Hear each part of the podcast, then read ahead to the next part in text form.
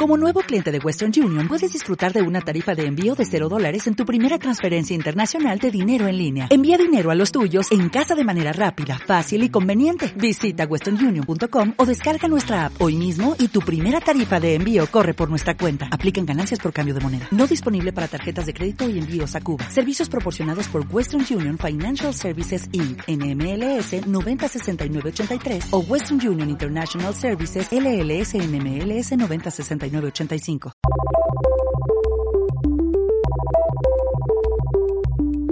Notas al pie es el podcast de Noticias UDEC. Entérate en línea de todas las novedades de la Universidad de Concepción. Análisis de la contingencia nacional e internacional. Visítanos en noticias.udec.cl.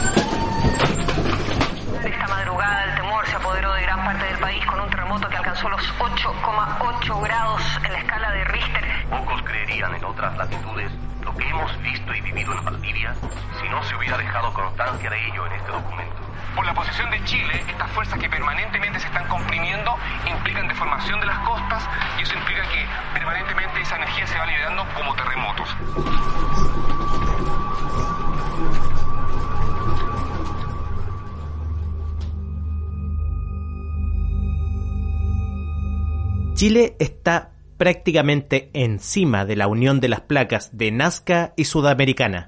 El choque entre ambas ha definido nuestra geografía, la flora y fauna y también nuestra administración política.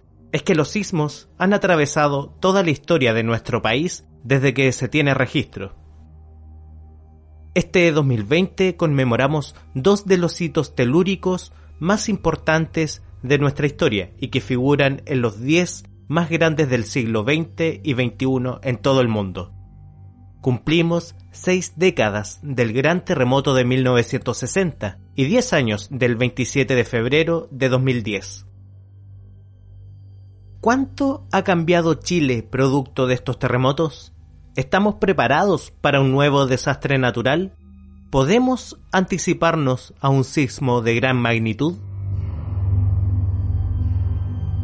Te invito a leer el reportaje a 60 años de Valdivia y 10 del 27F.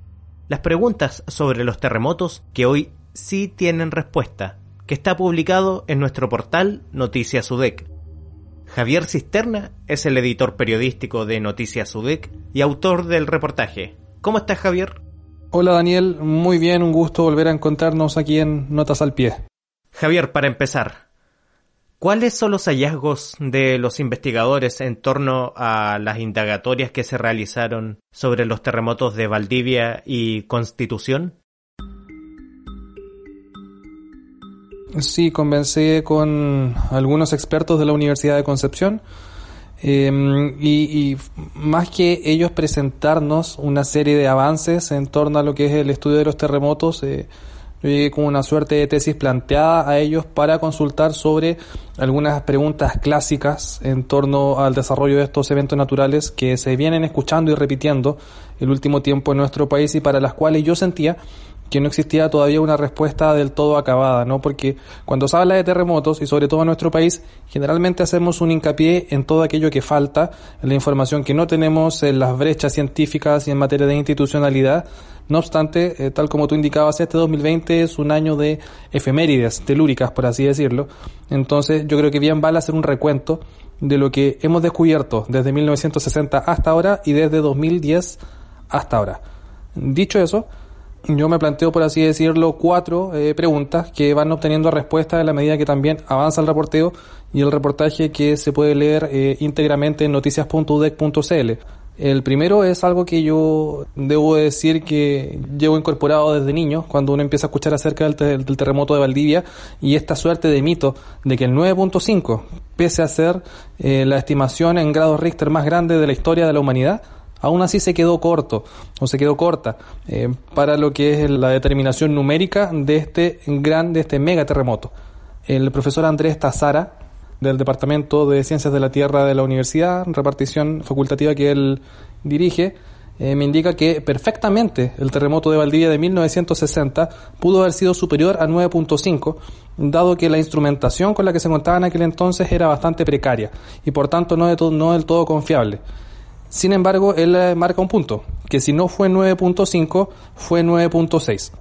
Eh, y hay que recordar que la escala de Richter no es lineal, sino que eh, tiene eh, grandísimas diferencias cuando hay estas, estas ligeras variaciones que uno puede pensar de 9.5 9.6 quizás sube mucho, no, es bastante. Entonces, si no fue 9.5, fue 9.6. Eso hasta ahora no lo sabemos con certeza, pero sí perfectamente el 9.5 puede haberse quedado corto para lo que fue Valdivia. Otras preguntas que también surgen y ya más relacionadas con lo que es el terremoto de 2010 es por qué precisamente en Concepción se cayeron algún tipo de estructuras y otras no incluso algunas que parecían eh, eh, más endebles o que eran más altas no cayeron o no sufrieron los perjuicios a nivel estructural que sí tuvieron que padecer otra clase de edificios y por cierto también los habitantes y muchas personas que lamentablemente murieron a causa de ciertos derrumbes. El director del Departamento de Urbanismo de la Universidad de Concepción, de la Facultad de, eh, de Arquitectura y Urbanismo, Leonel Ramos, me indica que esto también tiene mucho que ver con el tipo de suelo en Concepción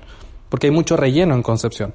Entonces, de pronto, una explicación a por qué ciertos edificios se caen o no no tiene que ver precisamente con la estructura del edificio, sino con el suelo. En Concepción y que tenemos una deuda grande eh, con, con, con, la calidad de los suelos en Concepción. Él dice, de hecho, que superpone un mapa con los rellenos que hay en Concepción y sitúa los edificios que se cayeron y calzan perfectamente. O sea, los edificios que colapsaron en el 27F en Concepción eran edificios que estaban sobre rellenos otras preguntas que tienen que ver más con, un debate presente, Daniel, que se vincula más a la capacidad predictiva que estamos generando en cuanto a los terremotos y dónde va a ser el próximo gran terremoto. Yendo por partes, porque estoy seguro que vamos a seguir hablando de eso, no podemos predecir los terremotos, pero nos estamos acercando a conocerlos en profundidad al punto de ir descubriendo algunos elementos que lo preceden. Y el próximo gran terremoto, al menos todos los expertos consultados, se atreven a indicar que muy probablemente o va a ser en la zona centro o en la zona norte, eh, porque la zona sur, donde estamos nosotros, ya liberó al menos suficiente energía por un par de décadas. En 2010 se criticó fuertemente a la administración política por la respuesta para enfrentar el terremoto del 27F. En el día de hoy, ¿qué tan preparada está la institucionalidad para otro sismo?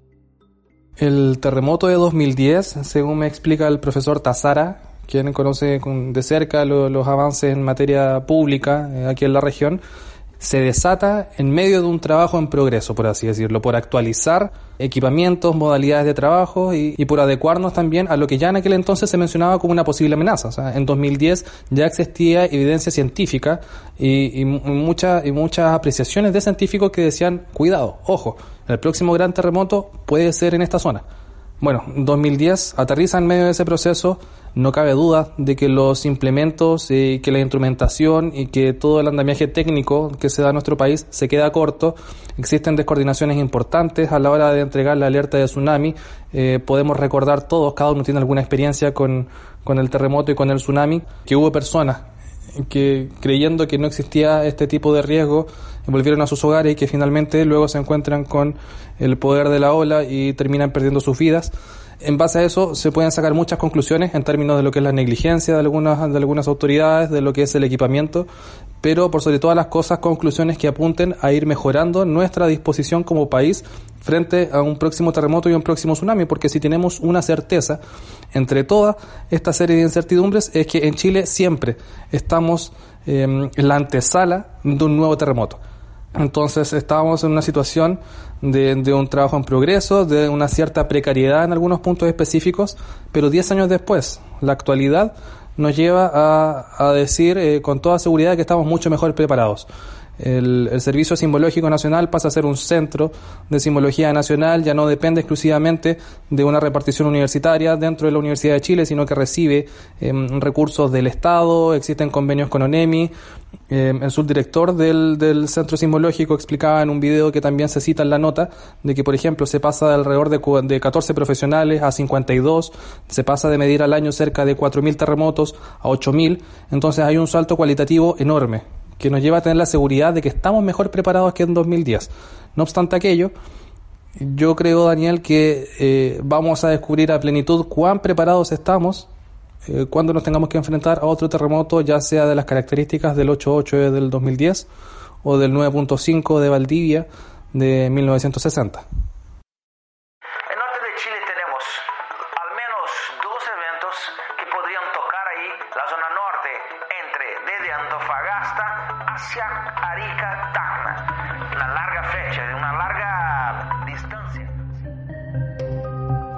Bajo el entendimiento de que los terremotos no se pueden predecir.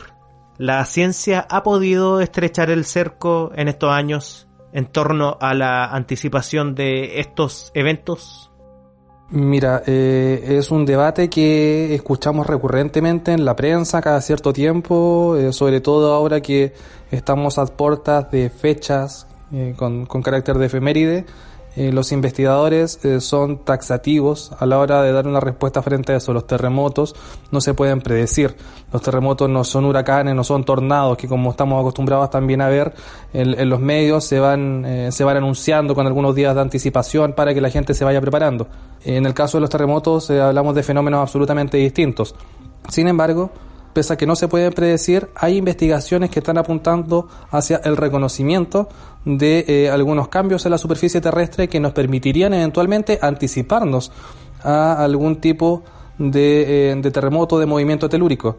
Es el caso de la investigación de la que es parte el profesor Marcos Moreno, también académico de la Universidad de Concepción. Él es director del proyecto Anillo Precursor, que tiene precisamente el objetivo de entender estos movimientos precursores, estos, estas señales precursores de la Tierra. En, su investigación, el profesor Moreno, junto a una serie de otros investigadores de Chile y el mundo, devela que se, que se pueden conocer cambios en la superficie terrestre que antecedieron algunas semanas al terremoto 8,8 de Chile del 2010 y el 9,1 de Japón del 2011. Hoy por hoy estamos analizando ex post estos terremotos y descubrimos varios años después que habían señales previas. Uno puede tender a imaginar de que si se avanza en esta clase de investigación, si se instalan más, eh, más redes de monitoreo, de GPS, en un futuro no muy lejano quizás vamos a eh, poder descubrir estas señales antes de terremotos y por tanto la anticipación puede adquirir quizás un cariz más de predicción, pero yo tendría bastante ojo con, con, el empleo del concepto, que lamentablemente está muy manoseado y también ha sido eh, objeto de algunos inescrupulosos que ya sabemos en televisión hace varios años, sobre todo en Chile, eh, se han dado maña de decir que saben cuándo va a llegar un terremoto y la gente tiene que tener certeza de que eso no es así. En la etapa de reconstrucción, ¿qué cambios son los que sufren las ciudades ¿Y cómo se ha integrado la participación ciudadana en estos procesos? Mira, ese eh, es uno de los grandes desafíos que tienen eh, los países en, reconstrucción. Eh, en nuestro país el proceso de reconstrucción no estuvo exento de polémica. sin embargo, el profesor Leonel Ramos, director del Departamento de Urbanismo de FAUG, plantea que en Constitución y en Dichato hay algunos ejemplos interesantes de reconstrucción participativa, en que la comunidad se organiza, le señala a las autoridades lo que, lo que necesita y las autoridades también prestan atención a lo que es el, llamado de esta comunidad. Entonces, si nos ponemos en, en, plano, en razonamiento de que cada cierto tiempo nuestro país se va a ver afectado por un terremoto, probablemente con un tsunami, y que se van a venir una serie de procesos de reconstrucción, es bueno tener eh, ya el ejemplo, la historia y la costumbre de generar diseños participativos. Eh, la historia de Concepción, ya que estamos hablando de las reconstrucciones, yo creo que es interesante igual eh, eh, pensar cómo las ciudades se van adaptando o se van pensando a partir de lo que son los terremotos y se, pueden considerar incluso como una oportunidad. Luego del terremoto de 1939 en Chillán, uno que no fue de los más grandes, pero sí de los más destructivos, de hecho, fue azotó fuertemente la ciudad de Concepción. precisamente aquí en la capital de la región del Biobío eh, se rediseñó el eje cívico que actualmente conecta a la Universidad de Concepción con el centro de la ciudad. luego del terremoto del 39 se crea la Plaza Perú, se crea la Diagonal Pedro Aguirre Cerda, se crea la Plaza eh, Tribunales, eh, se, le, se gana espacio para la actividad peatonal, para la actividad ciudadana. Y eso tiene que ver también con aprovechar lo que, como yo te lo decía, aprovechar una oportunidad, una situación de catástrofe, de dificultad, que pone a prueba al Estado, a, los gobiernos locales, a la, resiliencia de la gente, aprovechar esa coyuntura para repensar la ciudad. Y si bien luego del, del, terremoto del 27F a lo mejor no tenemos sitios urbanos de ese volumen, de ese calado, eh, sí tenemos el recuerdo de lo que es un proceso de reconstrucción y de lo que no queremos de la reconstrucción y de lo que sí queremos de la reconstrucción para que los terremotos futuros no nos sorprendan del todo. ¿Qué queda todavía por mejorar y qué modificaciones proponen los expertos en el corto y mediano plazo? Mira, los académicos consultados coinciden en que son algunos puntos centrales a la hora de pensar en un Chile más y mejor preparado para un futuro terremoto bueno, como sea, más allá de los gestos que tiene que hacer la autoridad, hay que seguir avanzando en materia de investigación y financiamiento dirigido hacia eh, este, esta clase de investigación. Eh, te mencionaba el proyecto Anillo Precursor del profesor Marcos Moreno, también está el núcleo Milenio eh, Ciclo del profesor, donde participa el, profesor Andrés Tazara como codirector. Entonces, por ejemplo, tenemos Ciclo y tenemos Precursor. Tenemos dos grandísimos proyectos con participación de la Universidad de Concepción que tienen que estar prontamente sometidos a procesos de renovación es la burocracia típica de la gestión de los proyectos y esperamos que les vaya muy bien porque esa ciencia eh, con pertinencia pública. Ahora, en cuanto a los puntos críticos que hay que mejorar, hay que robustecer los puentes entre el mundo científico y el mundo político, la toma de decisiones, la generación de políticas públicas con base científica, algo que probablemente falló el 2010, educación en la población. En Chile la gente tiene el instinto de escapar cuando un terremoto se siente muy fuerte, cuando no te puedes sostener en pie, cuando sabes que estás en la costa. Eso incluso salva vidas luego del 27F. Hay que robustecer eso, hay que eh, trabajar en cuanto a señalética, a vías de evacuación, etcétera, en todo lo que tiene que ver con educación desde temprana edad para que seamos eh, sujetos, para que seamos ciudadanos que podamos seguir dando ejemplo a lo largo del mundo frente a cómo reaccionar ante un terremoto yo diría y, subrayaría el punto de la adaptación de nuestras ciudades, eh, ciudades resilientes, ciudades capaces de absorber embates de la naturaleza de la talla de un terremoto 8.8 o 9.5. Eh, nunca del todo se va a poder sobreponer una ciudad frente a un evento de esas características. No obstante, hay que generar avances, eh, hay que tener ojo con la construcción en la costa, con la construcción en altura, con los permisos, con los planes reguladores. De eso depende también cuán adaptables sean nuestras ciudades. Y eh, yo anotaría un punto final que también lo menciona el profesor Ramos, es la revalorización de algunos espacios. Y el mejor ejemplo de eso, en el caso de Concepción, es el Parque Ecuador. El profesor Ramos insiste en que el Parque Ecuador debiera ser un gran centro resiliente para la comunidad de Concepción, eh, pensando en lo que puede hacer un próximo terremoto. Es una explanada que está junto a un cerro eh, donde muchas personas se pueden reunir. es un parque que, bien gestionado, además de precioso, es extremadamente útil para situaciones de emergencia en la medida de que la ciudad también se va densificando. Yo creo que esos son eh, los cuatro puntos, eh, o cuatro y medio si consideramos lo que te mencionaba al principio, que son esenciales para mejorar y estar mejores preparados de cara a un nuevo terremoto. Javier Cisterna, muchas gracias. Muchas gracias a ti Daniel, siempre un gusto conversar contigo aquí en Notas al Pie. Recuerda que el artículo a 60 años de Valdivia y 10 del 27F las preguntas sobre los terremotos que hoy sí tienen respuesta, se encuentra publicado en nuestro portal Noticias UDEC.